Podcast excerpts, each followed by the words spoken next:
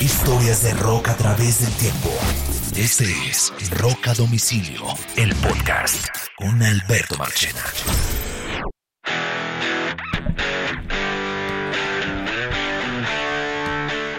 Hola, bienvenidos a un nuevo episodio de Rock a Domicilio Podcast. Mi nombre es Alberto Marchena. Junto a Carlos Oñoro hablamos sobre historias de rock a través del tiempo.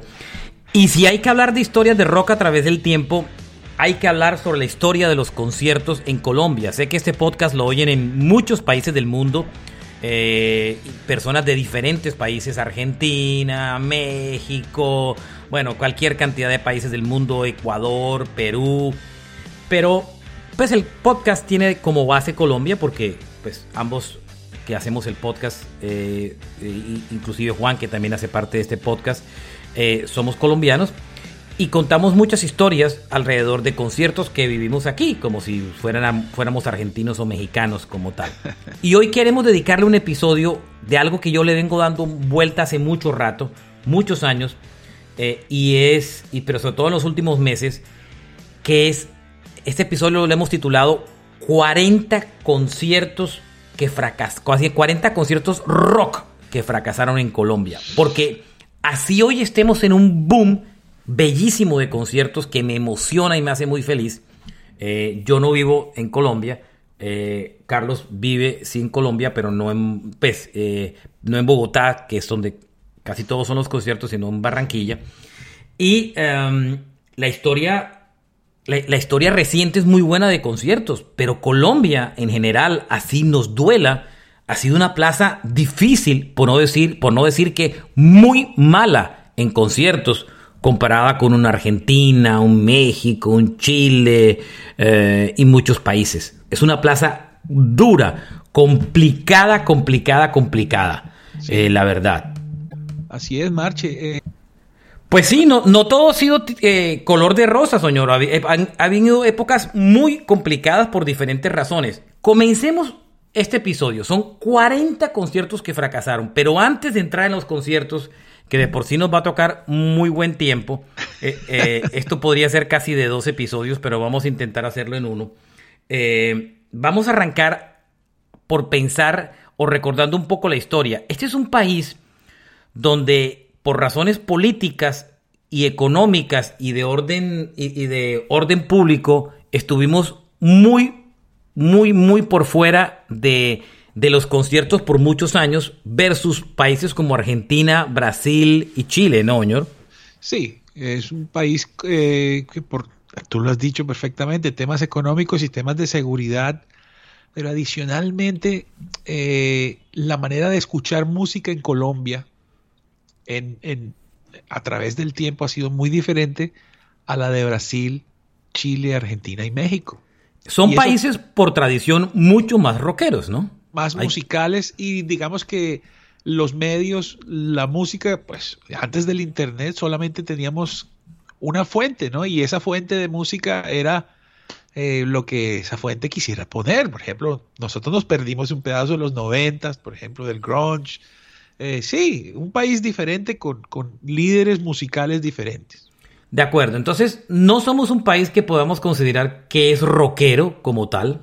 Eh, hay que admitirlo, somos un país tropical. Hay que, hay que admitir que Argentina, eh, nuestro folclore ha trascendido como la música más importante del país, cosa que no necesariamente ha pasado en Argentina, Chile o, otros países. de pronto Brasil sí, pero, pero, pero también hay que entender que esos son países más grandes. Número uno, la coyuntura política, fuimos un país, eh, digamos, con unos temas de orden público por el tema del narcotráfico y, y durante mucho tiempo no, no fuimos y bien vistos en una época esos problemas de las bombas, las amenazas, la guerrilla, esa época de lo fue muy difícil, muy, muy, muy complicado, muy difícil. Los grupos no les sonaba venir a Colombia porque tenían susto por diferentes razones. En una época el narcotráfico, la época de Escobar y Gacha y toda la historia, y después las bombas y todo eso.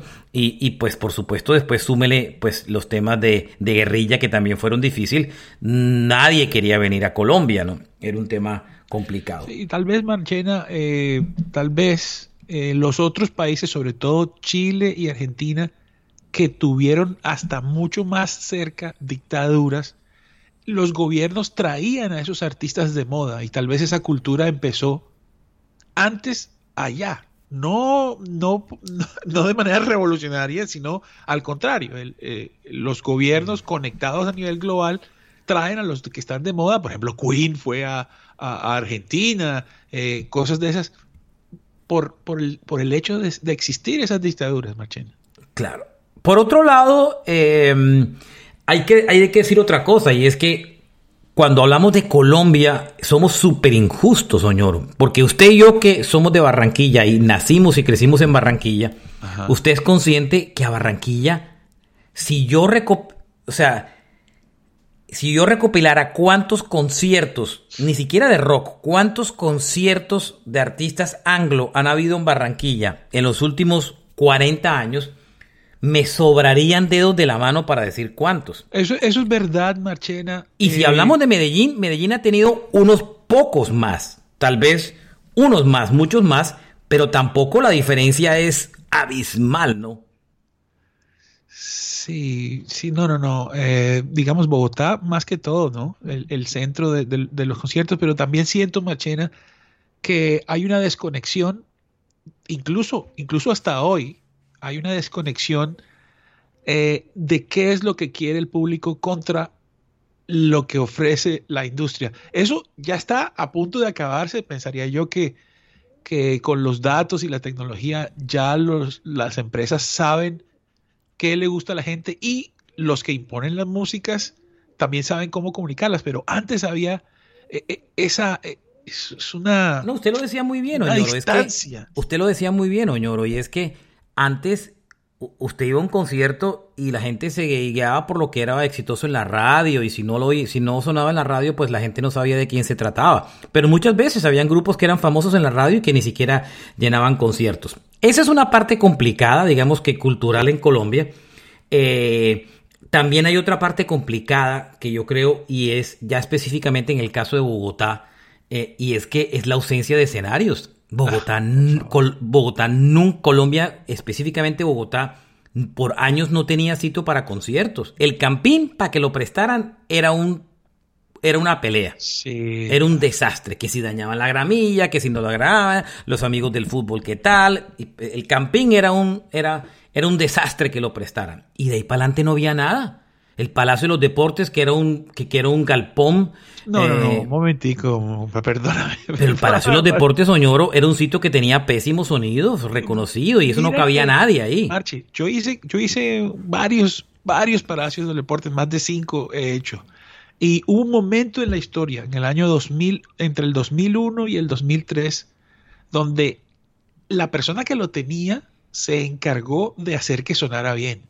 Y sonaba. Le mejoraron, pero tampoco era una maravilla. después ya no. Pero es que también la capacidad era muy chiquita. Eso creo que cabían como 4.000 personas. O sea, es que uno lo sobreaforaba para los eventos. Eh, sí, uy, después de lo que pasó en Argentina, lo, era de 4.800, lo pasaron a 3.200. Claro. Le aumentaron la logística para el concierto. Y ya se volvió y ya se volvió un sitio para no ser eventos porque ya no ya, no era rentable. Pero mira, pero mira cómo es, eh, tantas son tantas las variables, pero imagínate que en un momento de la historia la logística del Palacio de los Deportes costaba lo mismo que hacer la logística del Coliseo del Campín, con la diferencia que el Coliseo del Campín se escuchaba muy mal. Entonces, en el Campín en, el, en el, ah, el otro sitio era el Coliseo Cubierto del Campín, que era un desastre de acústica. Sí, ah, claro. Un que hoy es la Movistar Arena, ¿no? Que hoy en día, pues ya es un remodelado y tumbado Movistar Arena, gracias a Dios, un muy buen sitio. pero, muy bien remodelado. Pero el Coliseo Cubierto del Campín era un desastre. Y después, ¿qué había? El Parque Simón Bolívar. Un lío para prestar también. La gente no se imagina lo que es ese parque. Prestarlo, hacer cerramientos, el dinero que hay que gastarse en, en, seguridad. O sea, todas las cláusulas que hay, no se puede consumir licor, entonces no hay patrocinios. A ese fue otro tema en, en, Bogotá, no dejaban consumir licor, entonces era un patrocinio que era que se perdía, no se recuperaba dinero por la venta de licor que siempre era importante en todos los lugares del mundo. Se eh, afuera de todas maneras. Entonces, eh, Simón Bolívar era un desastre, además que era un pésimo lugar para conciertos. Re inseguro, pues no de delincuencia, sino que las salidas eran muy, muy, mejor dicho, es no había sitios y entre todas las instituciones se hacía un esfuerzo para que sí.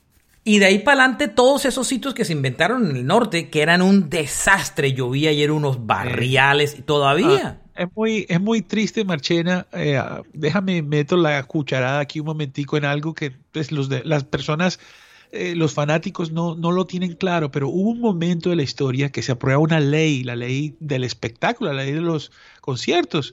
Eh, los empresarios tienen que aportar el 10% de sus boletas para un fondo y ese fondo se revierte a la industria. Pero esa misma ley prohibió que los escenarios que más dinero recaudaban recibieran ese dinero para ser mejorados. Entonces, estamos igual en donde estábamos. Y esa ley, bueno, y los impuestos durante muchos años, traer un aquí, aquí un concierto de la venta de la boleta en Colombia en sus épocas complicadas, casi el 40% de la boletería se iba para impuestos, acuérdese, que después metieron una reforma que eso cambió todo, ¿no? Eh, ese es, ese es, uy, ay Dios mío, ese es otro tema, porque ojo, ojo ahí, ¿no? Que el 10% del bruto, no en impuestos, sino en contribución, más, eh, digamos que un 8% de derechos de autor sobre el bruto, estamos hablando del 18% del bruto. Machena, 18% del bruto es mucho más que el 50% de las utilidades. O sea, es como, es como los que se vieron la película del Gladiador, la última pelea, donde el rey le mete una puñalada al man y así es como pelea, así le toca al empresario. Literalmente. es muy complicado. Todavía sigue siendo muy complicado, pero, pero igual bajaron un poco, a diferencia de lo que eran hace. Eh, esta reducción de impuestos hace cuánto fue, Doña ¿Como unos 15 años, tal vez? ¿Qué dices? Eh, bueno, mira, eso ahí no se redujo nada en realidad. Sino que quitaron, no redujeron, sino que quitaron algunos impuestos. Sino que, sino que eh, lo que pasa es que había, había una ley muy vieja que había sido derogada mucho tiempo después, pero una oficina de Bogotá, de la gobernación, estaba visitando a los diferentes empresarios para, ¿te acuerdas del fondo de pobres? Que es el que, ¿sabes? Uh no, que el 10%, pero eso en realidad no, no, eh, no aplicaba. Entonces, lo que pasó con la ley del espectáculo es que se, se hace eh, muy claro todo, muy ley. Entonces, usted paga el 10%, el 10 solamente si sus tiquetes sobrepasan los 3 VT, que es, eso es espectacular. Los conciertos baratos son premiados y el 10% del bruto, vuelvo y repito, es el 30% de las utilidades generalmente. De todas maneras, ha mejorado la ley pero seguimos sin sitios y el precio de la finca raíz, pues, ¿sabes? Un sitio complicado. sí, sí, está. Es, es difícil, es difícil. Los sitios que hay son. Además, Oñoro, yo debo agregar otra cosa. Ajá. Y es que, aparte de todo eso, tenemos un público en Colombia indiferente. Hoy en día no. Pero tuvimos una, tuvimos una generación supremamente indiferente al rock.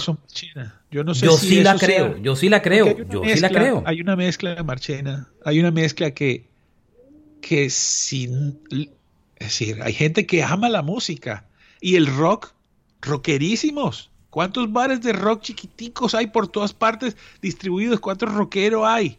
El problema es que la, que la boleta vale 500. Pero yo no me refiero hoy, me refiero al pasado. En, hoy en el presente ya las cosas han cambiado mucho. Ya hay más cultura, más rock, ya eh, no pero en el pasado no existía, Oñoro. Pues mira, tienes, tienes razón. Eh, en el primer concierto de Metallica, por ejemplo, eh, oye, yo hice, yo hice unos cálculos ahí, soy empresario de conciertos y me gusta el tema, hice unos cálculos. En el primer concierto de Metallica, que fue en el 2000, ¿qué, Marchena? Sí, yo era patrocinador siendo director de radio. 99, 2000, no, no lo recuerdo. Bueno, en el primer concierto de Metallica, con un salario mínimo, podías comprar 11 boletas de la más barata. La segunda vez que volvió Metallica, podías comprar 1.5 boletas de la más barata con un salario mínimo. Así Pero ahora le quiero decir, eso no es solo en Colombia. Si le digo con lo que está pasando en Estados Unidos con los tickets de los conciertos, ni hablemos. Oñoro, sí. me empiezo a meter en la lista. Estos son 40 conciertos que han fracasado en Colombia, ¿vale? Primero que todo, quiero agradecerle a todos los oyentes. Sin ellos, hubiera sido imposible hacer esta lista. Todos, todos los que participaron en este podcast y que me ayudaron a completar esta lista eh, impresionante, porque la verdad era no, no fue fácil, eh, pero los oyentes fueron los responsables de poder haber completado esta lista porque eh, a ellos muchísimas gracias porque por vía Twitter me ayudaron a completar esta lista que no, no, era, no era fácil. Y, a todos muchísimas gracias. Eh, Liliana Ramírez, Fabián Calderón, Joyce en Barranquilla, eh, Andrés Reyes, Javier Agreda, eh, Fabián Calderón que ya lo nombré, Diana Marcela Ávila. bueno, gracias a Julito Escobar de Radioactiva que también nos recordó uno que, que es muy importante. Enrique Díaz, Julián Camarada. Bueno, todos, todos, todos que nos ayudaron a completar esta lista. Vamos a arrancar, Oñoro en, orden en el que para mí fue el fracaso más grande de conciertos que yo he visto en toda mi vida y que no se alcanzó a hacer. Y fue el concierto de McCartney del 5 de octubre del año 2017 en Medellín. Para mí eso no tiene nombre. Yo no tengo recuerdos de conciertos de McCartney que se hayan cancelado por baja boletería. Y ese se canceló por baja boletería. ¿Por qué? Por muchas razones. Yo trabajaba en Caracol en esos días y la compañía que trajo ese show de McCartney se llamaba Tairona. Tairona era una compañía que creó Prisa, los dueños de Caracol, para hacer conciertos. Eh, era manejada por un tremendo personaje, un gran tipo muy querido que se llama Jorge Cambronero, eh, español, y Jorge rockero impresionante y un gran tipo y con un amor muy, muy grande por Colombia. Eh, entre las cosas que trajeron fue a McCartney. McCartney lo querían hacer en Bogotá no lo hicieron en Bogotá porque la alcaldía no tenía mayor interés por facilitar el proceso. Y el concierto terminó haciendo, haciéndose en Medellín. Ellos ya venían de, venían de hacer Guns N' Roses en Medellín, que les había ido bien. La alcaldía de Medellín estaba a bordo. El propio alcalde levantó teléfonos para buscar patrocinadores para el evento de McCartney y los consiguió. Entonces tenían estadio, eh, eh, eh, tenían estadio en Medellín, tenían patrocinadores, tenían el artista, pero la gente no fue al concierto. En esa época estaba el paro de Avianca, primero que todo. ¿Te acuerdas? Hay dos cosas, señor. Y le voy a explicar algo. Usted no puede. Primero que todo, el error de Jorge, con quien lo quiero mucho, fue que ya McCartney había tocado en el 2012, hace cinco años. ya vas perdiendo ahí vas perdiendo. Y el catálogo era el mismo. El show era prácticamente lo mismo, la gira era el one on one. Para mí ese es el error número uno. Y el error número dos es que usted no puede construir un concierto basado en que, eh, bueno, usted dice, bueno, voy a hacer un concierto en Medellín, aspiro que venga de Bogotá el 30% de la gente. No, no, no. Y es una barbaridad. Eso no es así. Eso no lo puede, usted no puede construir un concierto. La base del concierto tiene que ser la gente de la ciudad como hacer un concierto en Ibagué y esperar que toda Bogotá vaya hasta allá. Mm, no, no se puede. Y ese fue el error. Entonces, los de Bogotá no fueron por dos razones. Billete que valía ir a Medellín. Ya lo vieron. Ya lo vieron en el 2012. Entonces. Y no había avión. Y, no, y había un problema de transporte y de aviones. No tenía ningún sentido, Oñoro. Oñoro, yo me acuerdo el día que tomaron la decisión de cancelar ese concierto. Perdieron un dineral, tanto que la compañía Tairona después la cerraron por eso, por, por, por eso y por otros que tampoco habían funcionado. Correcto. Eh, y eh, la decisión era tan dura que a pesar del dinero que perdieron, eh, se aliviaron por haberlo Porque a McCartney se quedó con el dinero, le pagaron la plata, pues porque no fue problema de él. Pero perdían más si hacían el concierto. Imagínate tú. Imagínate tú. No, Marche, eh, ese para mí es la pena más grande, Oñoro. Pero en realidad, en realidad, tienes el concierto, tienes la oportunidad, tienes los medios de comunicación para hacerlo gigante, para no solamente ganar en boletería, sino en imagen, hacer ciudad, hacer país. Pero la no gente te prestan el estadio, no te quieren prestar el estadio. Listo, hay, hasta ahí tenía que quedar la idea, pero cuando tú fuerzas la situación y decir, lo hago porque lo hago, porque, como dicen los españoles, que me sale de los cojones. No, no fue una terquedad. Sino es que, yo estaba dentro, ñoro, no fue terquedad, fue que le creyeron a que Medellín podía responder y con todo el cariño Medellín no respondió. Y Medellín es una plaza que sigue siendo difícil, ¿sí me entienden? Y la gente de Medellín lo sabe. Guns N' Roses tuvo un gran porcentaje de gente de otras ciudades. Eh, pero otros shows, Madonna, eh, la segunda fecha complicada, el de Beyoncé, que dicen que fue exitoso, casi toda la boletería fue regalada y pagada por patrocinadores. Los grandes shows recientes han tenido, no han sido boletería pura y dura en Medellín, señor. Ahora, me refiero a rock y pop, anglo, no me refiero ahora a urbano que ahora todo llena. ¿cierto? Sí, bueno, claro. Esa es otra historia. Mira, eh, en Medellín hay 2.400.000 personas. En Bogotá hay 8, 9 millones. Y en Bogotá queda el hub de las aerolíneas. Cualquier persona que no vive en Bogotá para ir a Medellín tiene que tomar dos vuelos. O sea, solo la esa logística, ¿sabes? Eh, hacer otra cosa, sobre todo ya viendo no, fue un error. Fue un error pretender llenar un concierto con gente de Bogotá. Y conociendo la historia del show de Paul McCartney en Bogotá, que, y si, o sea, se hizo todo lo posible porque no se hiciera, mm. Por decirlo de alguna manera. Me mudo para otro concierto y para dejar el de McCartney, que para mí ha sido la pena más grande, y nos quedan 39 en camino y ya llevamos 21 minutos. Ale, eh, Marchena. Ecomundo. Este, claro, una tristeza. Este, este concierto de Comundo poca gente se acuerda. Esto fue en diciembre 4 del año de 1992. Una idea, entre otras, de, de Chucho, Marchán como tal. Y en Ecomundo decidieron hacer un concierto en Cali y en Bogotá. El de Bogotá lo cancelaron. Y el de Cali sí lo, lo echaron para adelante. Lo intentaron hacer. Y el de Cali tenía como cabeza a David Gilmour de Pink Floyd, Royal, Daltrey de The Who. Phil Manzanera de Roxy Music, Cool and the Gun. Fue un 4 de diciembre en el Pascual Guerrero, con una segunda fecha en Bogotá, diciembre 7, que se canceló. Era el concierto mundial por la vida. Eh, y ese concierto fue, eso es, de libro. Gilmore y Daltrey en un mismo show. Y fracaso, ñoro. Dicen que en el Pascual Guerrero no habían ni siquiera 3.000 personas. No había nadie. Así es. Tocaron, si no estoy mal, tocó Rata Blanca también. Rata Blanca tocó, correcto.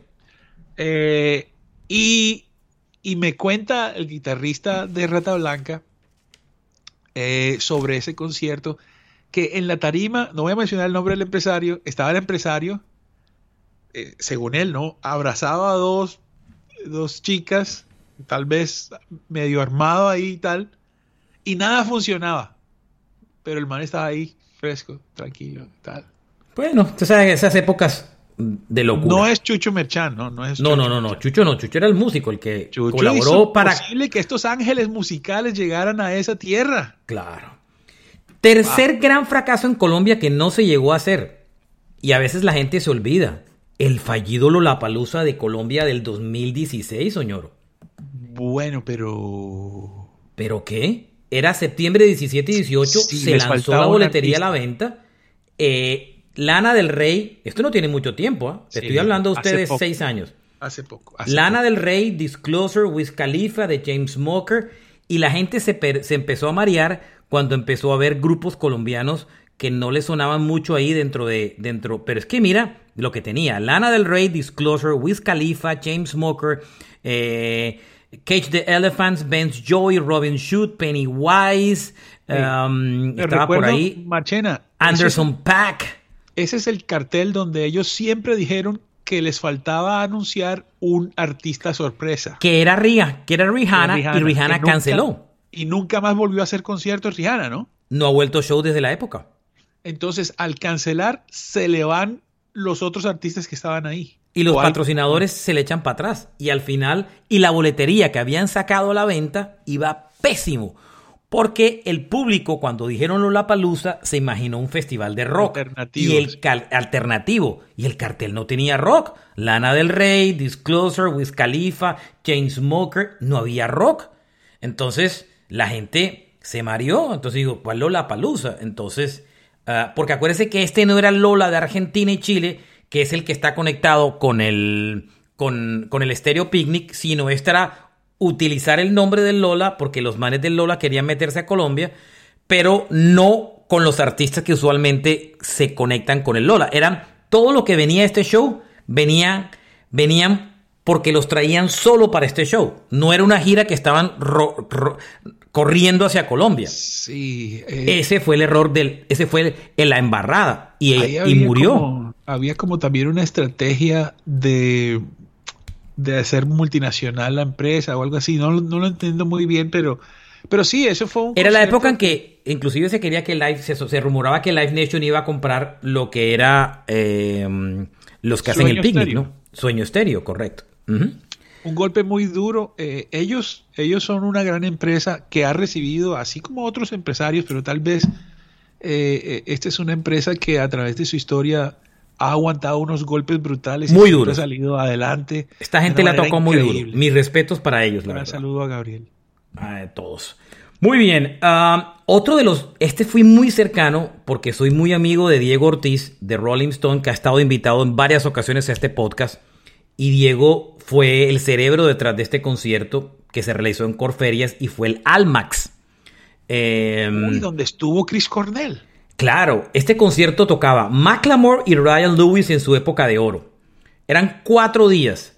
Orillas, los fabulosos Cadillacs, Aterciopelados, Catupecumachu, Carlos Vives, Everlast, Vicente García, Chris Cornell, House of Pain, Bomba Estéreo. Fueron cuatro días en Corferia y eso fue un fracaso.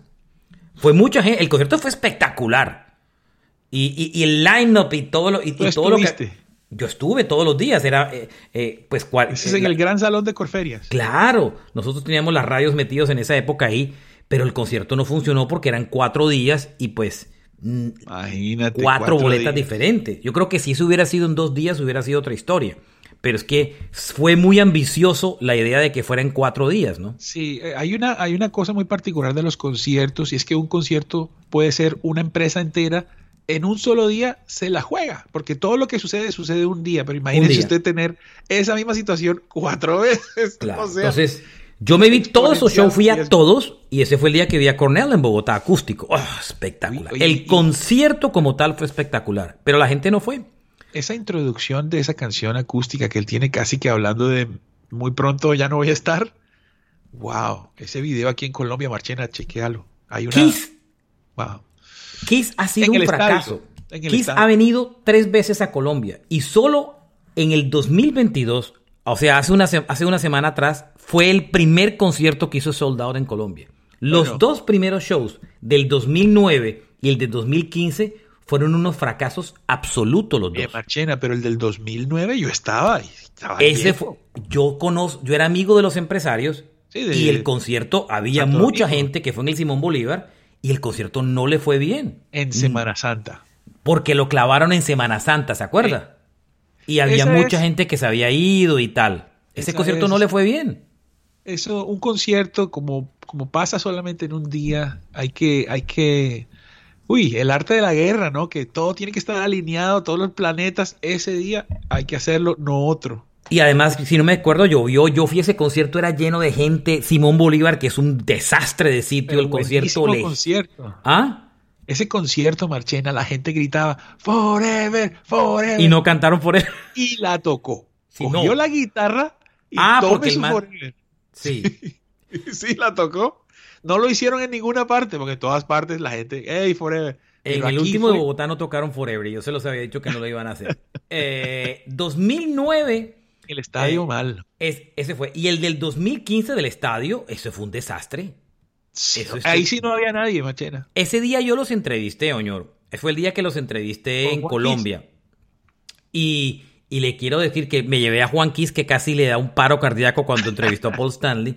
Mi, mi recuerdo de ese día no es el concierto. Mi recuerdo de ese día es Juan Kiss y Juan Kiss y yo entrevistando a Kiss. No porque entrevistar a Kiss digamos que ya había tenido la suerte de entrevistarlo, sino la emoción de Juan. O sea, para mí esa experiencia fue inolvidable. Nunca había visto a alguien tan emocionado. Pero el concierto fue un fracaso, señor. Además, el grupo estaba fuera de forma, no había nadie en ese concierto. re mal. Cantó muy mal Paul ese día. Yo estaba. Me, dio tristeza. Eh, bueno, tal vez es que esta es una, esta es una banda de, arena. En Colombia son de arena. Ahí súmele, Oñoro, dos shows. Ni el del 2009 ni el del 2015 le fue bien. O sea, hoy...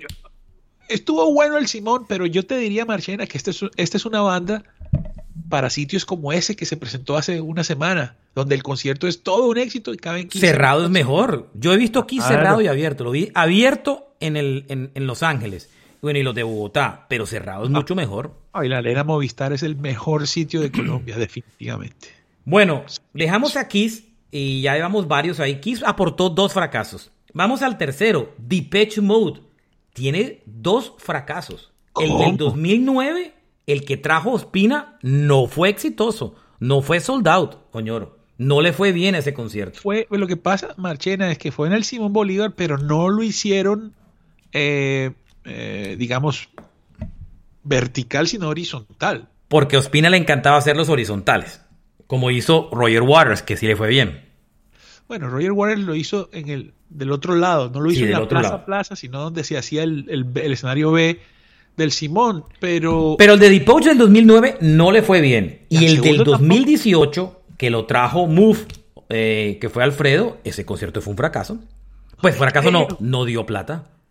bueno, pero eso sí, eso sí lo creo. Paul McCartney estaba lleno, pero pregúntele a, a, No, a. Fernan su experiencia económica. No, que la pero de todas veces. formas, no fue un concierto que agotó boletas ni nada por el estilo. Ah, se, lo, se lo digo de mano, yo estuve en el backstage y todo, y ese show no estaba lleno. Alberto, ¿cómo me gusta Depeche Mode? No los he visto. Yo sí Qué los he visto Qué una buenos. vez, esa vez. Yo la primera vez no los vi, el 2009 en Colombia, los vi en el 2018. Pero ninguno de los dos, aunque había gente, Qué bandota. ninguna de las dos veces lograron O los... sea, no fue total y absoluto, no fue. No, era un concierto para ser sold out. Hoy en día fuera sold out, pero en esa En época el- no lo fue. En el Arena Movistar llena, seguro. O en otro sitio, pero... pero no son bueno, de en- estadio, mejor dicho. no en la arena llena. estadio ni- Claro. Sí, la- y en ese momento era un concierto para estadio, pero como no lo prestaban, ¿sí me entiendes? Entonces, Ah, o sea, se, se- se- ya, ya, porque, porque hay veces, Marchena, en Bogotá, antes de que existiera bien el Arena Movistar y tal, o el sitio que hay afuera ahora, que supuestamente es para 20 mil personas, antes nosotros pasábamos de 2.000, 3.000, de dos, entre 2.000 y 3.000 personas, y el siguiente sitio que había era el Simón Bolívar. Pues sí, Oñoro. eh, al final ninguno de los dos shows de Depeche funcionaron. O sea, ni el del 2009 ni el 2018. Comparación que fueron sold out, que se agotó boletería, no. No, la verdad es que no. Fue público, pero no, no fueron Sí. conciertos rentables. No, no hicieron sold out, ninguno de los dos. Este Oñoro, que usted se va a acordar perfectamente, ahora que hay rumores que regresan a Colombia, Ramstein del 2010. Rammstein, que no le permitían utilizar eh, pirotecnia dentro de Bogotá, entonces tuvieron que irse para afuera. Pabriseño, ese concierto fue de Alfredo, eh, eh, y Alfredo, que es un guerrero para los conciertos, Sí. se terminó yendo a Briseño. Yo me acuerdo que yo trabajaba con la disquera de Ramstein, que era Universal en esos días, y el sitio era un barrial tan grande que yo llevé a mi equipo y llegamos a la, a la a temprano a reconocer el sitio de la prueba de sonido. Dije, no, esperen, nos devolvimos a Bogotá y nos compramos botas machitas para entrar al concierto. Yo tuve por años unas botas machitas compradas de las Croydon, de esas buenas, para el concierto de Ramstein. Porque eso fue un barrial, Oñoro. Tremendo concierto Llovió además, ¿no? llovió un barrial, pues eso fue un barrial, es que la eh, eh, es que ir a los conciertos en- en- en- por mucho tiempo en Bogotá la gente sufría, sufría y todas, bueno, salvo el Movistar Arena, pero usted va a un concierto y su- antes era su- sufrido, barrial, tráfico, el transporte era un desastre, era muy duro, por eso que la gente se aburría en los, o sea, hay mucha gente que no podía ir cómodamente.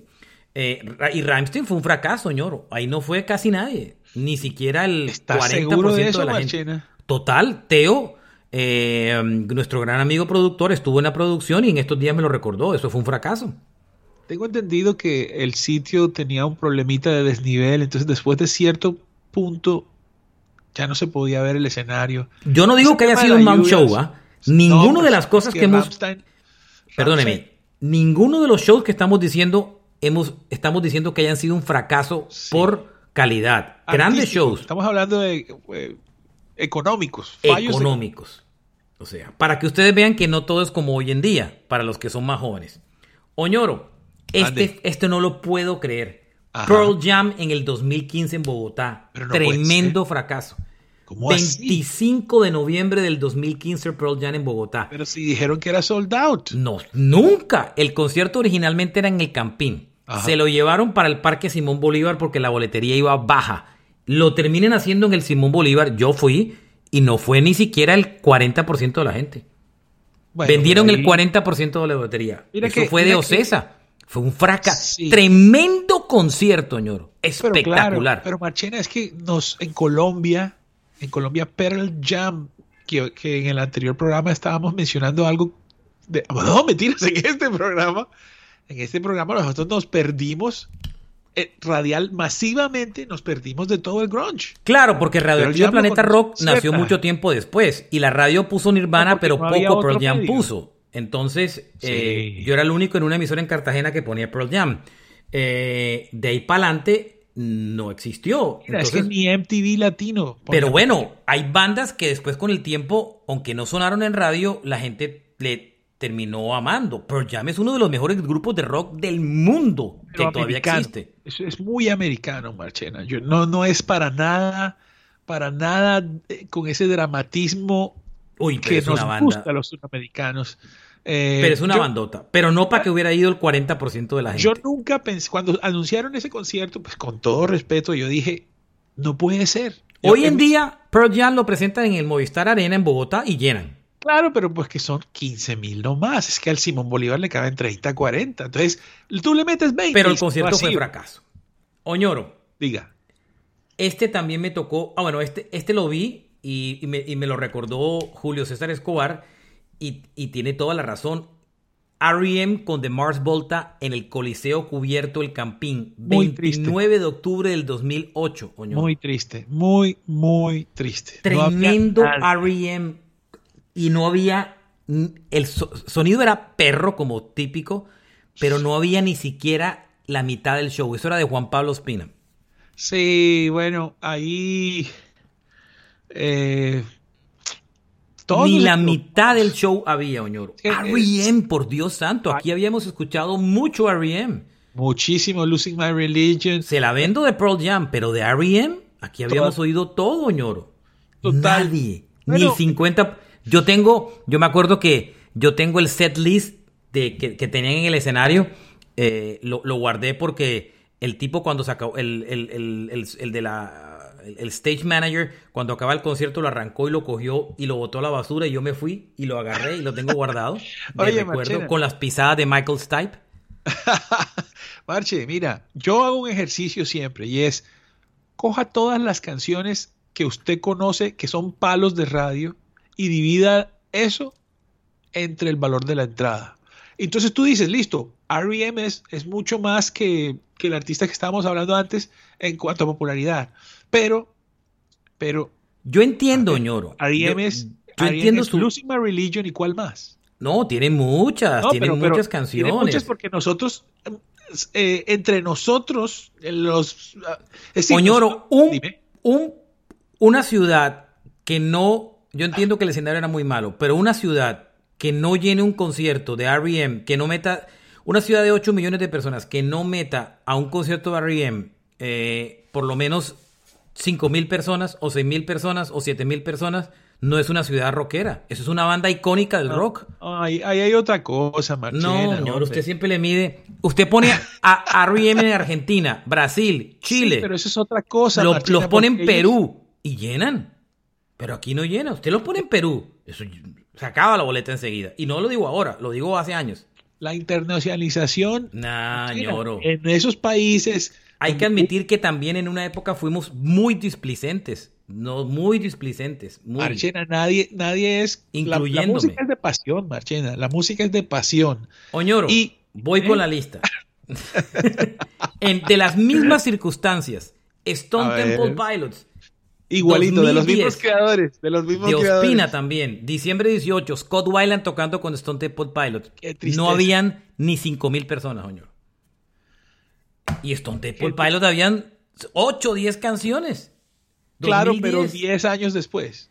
Pero, Oñoro, entonces Pink Floyd no lo traiga porque tienen 30 Pero, años después. Marchena, Ni traigan por McCartney porque favor. tiene 50 años Pero no, no, después. no, no, no, o No, sea, Oñoro, pero. Marchena, Pero, a ver, Stone Temple Pilots. No, no puedes compararlo. Yo creo que hay el tema, hay una mezcla de muchas cosas.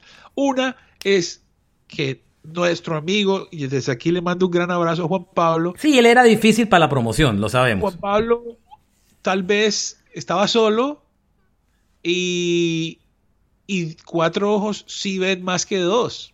Oñoro, déjeme acelerar esto, porque la verdad es que vamos por como por 12. Vamos. Fracasó en ventas.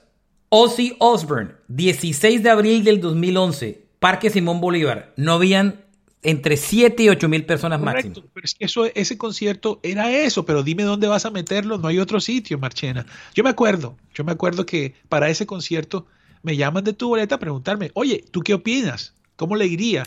Y, y yo dije, bueno, seguramente la gente va a ir, pero ¿qué? ¿Vas a llenar un estadio? No. Y así, así pasó. sí, de pronto era que las aspiraciones eran demasiado grandes de gente, ¿cierto? Sobre y no había y no había el escenario de 10.000 personas, que era, el, que era lo importante, ¿no? Que es el Movistar Arena hoy. Pero igual, en su momento fracasaron. Scorpions y Cinderella. Igualito le pasó, no había sitio para el Simón Bolívar cogieron una, una de las localidades y como no había vendido, la quitaron, mandaron a la gente de atrás para adelante. Eso fue un cuento. Septiembre 9 del 2010, no funcionó. Con Cinderella, como 8 mil personas fueron. Bien, me mudo más. Este fue, el primero fue un fracaso. Slipknot, septiembre 8 del 2005, en el Simón Bolívar, 4 mil personas. Sí, no, le fue, le fue como, es que en ese momento Así le fue a Megadeth en el Simon, así le fue, bueno, mejor dicho, un poco gente. Motorhead 2009 en el Palacio de los Deportes, su amado Palacio de Deportes. fue en el Palacio. Palacio. Fue en el Coliseo del Campín. Ah, en el Coliseo del Campín, perdón. Perdón, sí, corrijo. 21 de abril, nadie, Oñoro. Marchena, esa es una banda que no llena el Palacio de los Deportes. No, esa es una banda, ahí sí se equivocaron. Es una banda para un dos mil personas. Ese es para el, para el eh, Royal Center. Más o menos. Royal Center, de acuerdo. Guns N' Roses. Eh, el del 92 fue un fracaso. Eh, perdón, el del 2016. Yo estuve. No, del 2016 no, miento, miento. El del 2016 es el de Medellín, que le fue bien. El de 92 es el de la historia que, repiten una y otra vez. Debo repasarla. Porque... No, no, no, no, no, no, no, no, déjela ya, no, ya es suficiente. Pues, hay gente que vive de eso, pues, no déjelo, no les quite el pan a la gente. Marzo 30 del 2010. Marzo 30 del 2010, el show del Simón Bolívar con el Guns N' Roses de Axel y el resto de la banda. Esa era una tremenda, era la época del Chinese Democracy. Sí, eso fue en el, en el Jaime Duque, Marchena.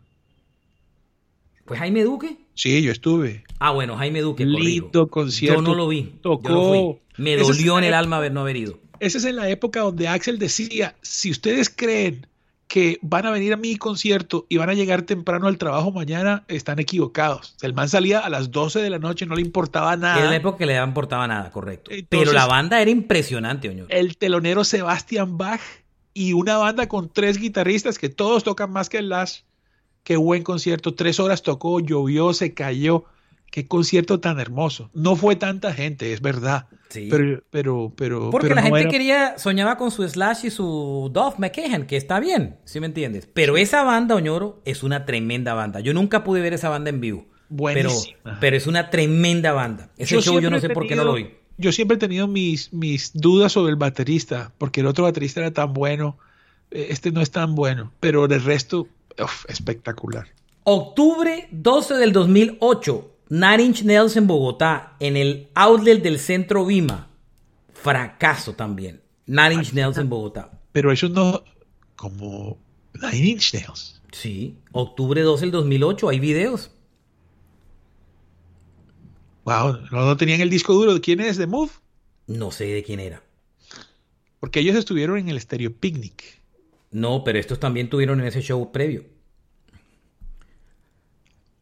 No, Marchena, ¿sabes cuál? El de o ese fue el que fracasaron. No, el de Manson es otro. No, pero yo, yo vi videos de eso.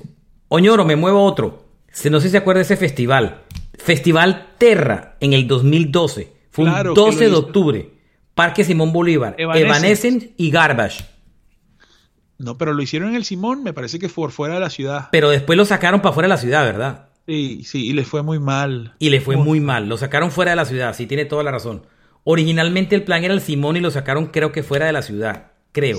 Eso es que Tengo mis dudas. Yo fui y no me acuerdo dónde fue. infortunadamente pareciera que a veces ah, la ciudad recibe bien a ciertos eventos y a otros no. Pero bueno, eh, Marche, hay un evento, Nemcatacoa el primero. Era un cartel espectacular. Sí, déjeme llegar al Nemcatacoa porque estoy en camino. Ah, bueno, pero. Festival Terra 2012, Evanescence y Garbage no funcionó y eran dos bandas fuertes en ese momento, señor. Eh, no sé, no sé. Bueno. Garbage no tanto, pero... pero y había pasado el tiempo y no habían brillado así genial. Evanescence, chévere un palacio, chévere de pronto ahora un, eh, un Movistar, pero Evanescence no es de estadio, no es del aire libre y había pasado mucho tiempo y solo dos canciones. Oñoro, Diga. la primera vez que Smashing Pumpkins vino a Bogotá, que ha venido dos veces. La segunda fue ese concierto de, la, de los licores, que, que estuvo fantástico y que yo fui. Sí. Pero la primera vez fue en el Royal Center en Bogotá, la gira del Oceanía, junio 29 del 2012, Smashing Pumpkins, fracaso. Y en el Royal Center, y fue fracaso. ¿Acaso? Fue fracaso. En el Royal Center, ¿que, que le cabe cuánto? No, pues taqueado 3000. Bueno, y no, y, y no Uy, funcionó. Marchena, claro. Ajá, dale, dale. Bueno, sigue. De pronto los que tengo en la cabeza que me están, apareciendo me están en tu lista. Dale. Aquí sí viene el Nencatacoa, Oñoro. que fue. Green Day se ha presentado dos veces en Bogotá, si no me equivoco. La del 2017, que fue la más reciente, ese concierto no le fue bien. Eso fue de Move, no llenó. Increíble. Ese concierto no llenó. Tremendo show. Y la boletería fue como al 60%. No llenó. Y fue tremendo show, que, al- que después cambiaron el escenario y lo voltearon inclusive. Marchena, me, me atrevo, me atrevo a decir que la gente ya ha ido con tanto entusiasmo a través de los años al Simón Bolívar para decepcionarse una y mil veces que, que lo que hay que hacer es solo los conciertos en el estadio. Pues fíjese que todavía insisten, porque ahí vi que el festival este Cordillera lo van a hacer en el Parque Simón Bolívar. No, No, es, es una, es una tristeza no. porque, porque, ¿Otra vez el Simón Bolívar? No. Marchena, ese, mira. Ese festival es fabuloso, pero el sitio es un desastre. Sí, es tan fácil que sería en ese mismo sitio abrir un hueco y hacer un anfiteatro, Marchena. No, es que. Oñoro, 2000. El Nencatacoa fue 2010. Que ahí tocó Yamiroquai. Eso fue de Alfredo. Green allá Day. al norte, un barrial que hubo. La gente se queda. Yo tengo un amigo que trabaja en radio que se quedó enterrado en el lodo y se partió una pierna. ¿Qué? Sí. Calcule. Uf. Calcule. Se partió una pierna en el concierto. Andrés López. Andrés, Andrés López se- le pasó. se partió una pierna en el Catacoa, se quedó enterrado en el, en el lodo y cuando lo fueron a sacar, se partió una pierna. Ese sitio fue, el concierto fue un fracaso. Sí. Yo me acuerdo, pues que ¿quién, quién va a un sitio como ese, señor? Eso era un barrial. No, y bastante escondido, había que meterse ahí, mejor dicho. Este chiquitico, pero fracasó. Disturb en el Downtown Majestic en el 2011. No había nadie. Un oyente Bueno, me escribió y me lo para recordó. la- claro, para la trayectoria de la banda, entre comillas, El sitio estaba bien. Claro, pero es que esta es una banda con todos, con todo lo que necesita una banda para no irle bien en Colombia, es que ser metal norteamericano. Esas dos, ya. Sí, usted, usted, usted del metal sabe mejor que nadie. Korn, en abril 10 del 2000, en, en abril 10 del 2010 en el Coliseo Cubierto del Campín. Claro. Pero es que imagínese. Pues Marchena, eh, ¿cuánta gente le fue? Es que tal vez no, no era para llenarlo, porque también al Coliseo del No, Campín pero le tengo entendido que 12.000. no, que ahí no fueron ni 3.000 personas. Eh, Pero era la primera vez de Korn, oñor, un grupo que tenía una fanaticada increíble. después Mm. hicieron uno en Chamorro, ¿no? Después hicieron un chamorro que tengo entendido que ese funcionó, que fue el que tocó el, el, el- el hijo del bajista de Metallica. Pero bueno, igual Marchena en Chamorro caben 4000. Es que ese es, sin sitios no podemos. Claro. ¿sabes? No, eh, el Palacio le caben 3200, al otro le caben. Movistar 3000. Arena y el nuevo, el, el- el coliseo nuevo que abrieron allá. al- Marlin Manson en Bogotá, que usted quería tanto hablar de él. 22 de septiembre del 2007. Yo estuve, qué tristeza. Pues tampoco que le haya ido muy mal. Era un sitio relativamente pequeño. Era un, lo hicieron en un outlet. Dios mío santo, es que. Sí, la, tarima muy alta, pero Marilyn fue. Ah, es que Marilyn es un show muy berraco. Sí, sí, muy bravo. La estaba muy alta, bueno. Como, buen como buenos barranquilleros que somos, recordemos dos conciertos en Barranquilla que fueron de libro de fracaso.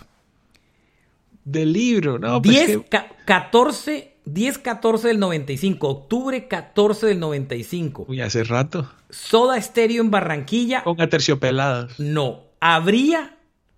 Eh, Soda Estéreo era telonero de Ricarena. No. El principal era Ricarena. Soda Estéreo era la segunda línea y Poligamia era el que abría. Ah. Soda Stereo en Barranquilla. El concierto fue un fracaso en el estadio en el, en el, en el, estadio viejo, en el, en el Romelio. Y que fue cuando Shakira se fue de fiesta con, con Soda y con Cerati a Kilimanjaro y ahí se hicieron grandes amigos. Eh, pero ese concierto, Soda no podía creer lo que estaba pasando. Era la gira del sueño estéreo de Soda Stereo. En el sueño estéreo, ¿estás seguro? Claro, 10-14 del 95. No joda. Bueno, pero, pero, ok, pero, pero Soda tocó en el estadio con Santana. Pero eso es Bogotá, mijo. Me refiero a Barranquilla. Pero Barranquilla nada. Sí, bueno. Eh, ¿qué, podemos decir al respecto? Eh, claro. Sueño Estéreo nació en el 95. Era la gira del Sueño Estéreo. Es una mezcla de cosas. Yo particularmente tengo que decir que después de signos, Soda... Eh, Barranquilla, 17, no, no voy a decir de soda, 17 de septiembre del año 91, en Barranquilla. Yo fui jefe de prensa de ese concierto. Eh, o sea que tú tienes la culpa. No, era el concierto de conciertos en Barranquilla. Ario Speedwagon y los Real Milli Vanillis. Franco De Vita también estaba a bordo. No le fue bien. Ese concierto que tú estás mencionando yo fui al concierto en el Campín. Increíble experiencia. Qué conciertazo. Eh, yo, yo, llegué como a la una de la tarde y salí a las 5 de la mañana, que a las 4 salió Ario Speedwagon. Iron Maiden, el tercer concierto, que fue un fracaso en Bogotá, ¿no, señor? Usted sabe mejor que nadie de eso. bueno, eh, pero eso era de, digamos que de adivinarse. Ellos ya habían venido dos veces tocando sus mejores éxitos. Eh, las boletas igual, al el primer concierto fueron muy económicas, después fueron subiendo y ahora venían en la gira de un disco que, nadie, a nadie le gustaba mucho. ¿Cuál era? Eh, es este... La portada de él es un... Eh, está detrás de, de astronauta. El disco, déjame te digo que cómo se llama. Pero bueno, eh, es, esa, yo no fui, de hecho no fui, yo fui a los otros dos, pero no fui a ese. Pero siento, Marchena, que, que había, había un desgaste, un desgaste porque ya eh, los dos conciertos que fueron... The Final Frontier. Eso, The Final Frontier. Eh, no es su mejor disco, es una época donde ellos de hecho caen un poquito porque después vuelven a subir eh, los precios de la boleta del sitio. Es que tantas cosas, Marchena. En el Bolívar, del 2013 en Corferias, fracaso. ¿Verdad? Sí. sí. bueno, yo no sé si meter el jamming aquí o no, pero al final el jamming fue un fracaso, ¿no? Más por organización que por boletería, pero fue un fracaso, ¿no? Uy, claro. Es que Sí, no sé, tenaz, tenaz. Megadeth en Medellín, en Envigado, en el Coliseo de Envigado, noviembre 29 del 2011. Un oyente me dice que no fue nadie. Pues Marchena, eh, Megadeth vino a Colombia justo después de que vino Metallica en el Simón Bolívar. Entonces ellos fueron en el Simón Bolívar y habían mil personas. Yo estaba. Ese tampoco le fue bien, súmelo al fracaso. Eh, después de eso vino Sepultura. Entonces Megadeth vino y mal y después Sepultura y Sepultura le fue peor, le fueron que como 1400 en el Simón Bolívar. Uy. Gwen Stefani, la cantante de No Doubt, en el Simón Bolívar, 21 de julio del 2007. No había nadie. Fue cuando se subió Gwen Stefani un andamio y todos estábamos muertos del susto porque, bueno, un andamio en Estados Unidos, un andamio en Colombia en esa época, pues no es lo mismo y nadie le avisó. y, y se trepó un andamio Gwen Stefani. Nadie en ese concierto. Placebo en Corferias en, ¿Cómo? dos, en el 2010, agosto del 2010. Eh, fracaso también. ¿Cómo va a ser? Pensaba Sí. que le había ido bien. Oñoro. El Metropol es famoso porque tuvo grandes fracasos. El Teatro Metropol Marchena es un sitio lindo que había en, Bar- en Bogotá, que la acústica era espectacular y la visibilidad era espectacular y no le cabía mucha gente. Pero la zona era candela. Bueno, queda al lado de los teatros de Cine Sí. Colombia, el embajador, tampoco era tan mal. Ese pero- sitio tiene mucha historia de conciertos, pero uno que a mí me decepcionó y que yo no pude creer, pues es de nuestro amigo Morrissey. Morrissey. Marzo 17 del 2012. Morrissey. Brutal. O sea, de culto. No habían ni siquiera 700 personas en ese show. No, al, al contrario, al contrario le fue bien. Que le fue bien, Oñoro, si yo fui a ese concierto y no había nadie. Pero por eso, Marchena, pero es que hay artistas que regalados son caros. No, Morrissey es un tremendo artista, puede que a Claro, usted no le guste. Revientan, en Chile recontra revientan, pero perdón. Dime, dime cinco canciones de Morrissey. No, aquí la gente no se los conoce. Yo te Ah. entiendo, yo te lo entiendo. Pero coge- es, es cuando yo ratifico Claro, que eh. no somos un país de rock. Porque un país que no llena un sitio de dos mil personas de Morrissey no es un país rockero. Mira, porque Machina. Morrissey es una leyenda del rock.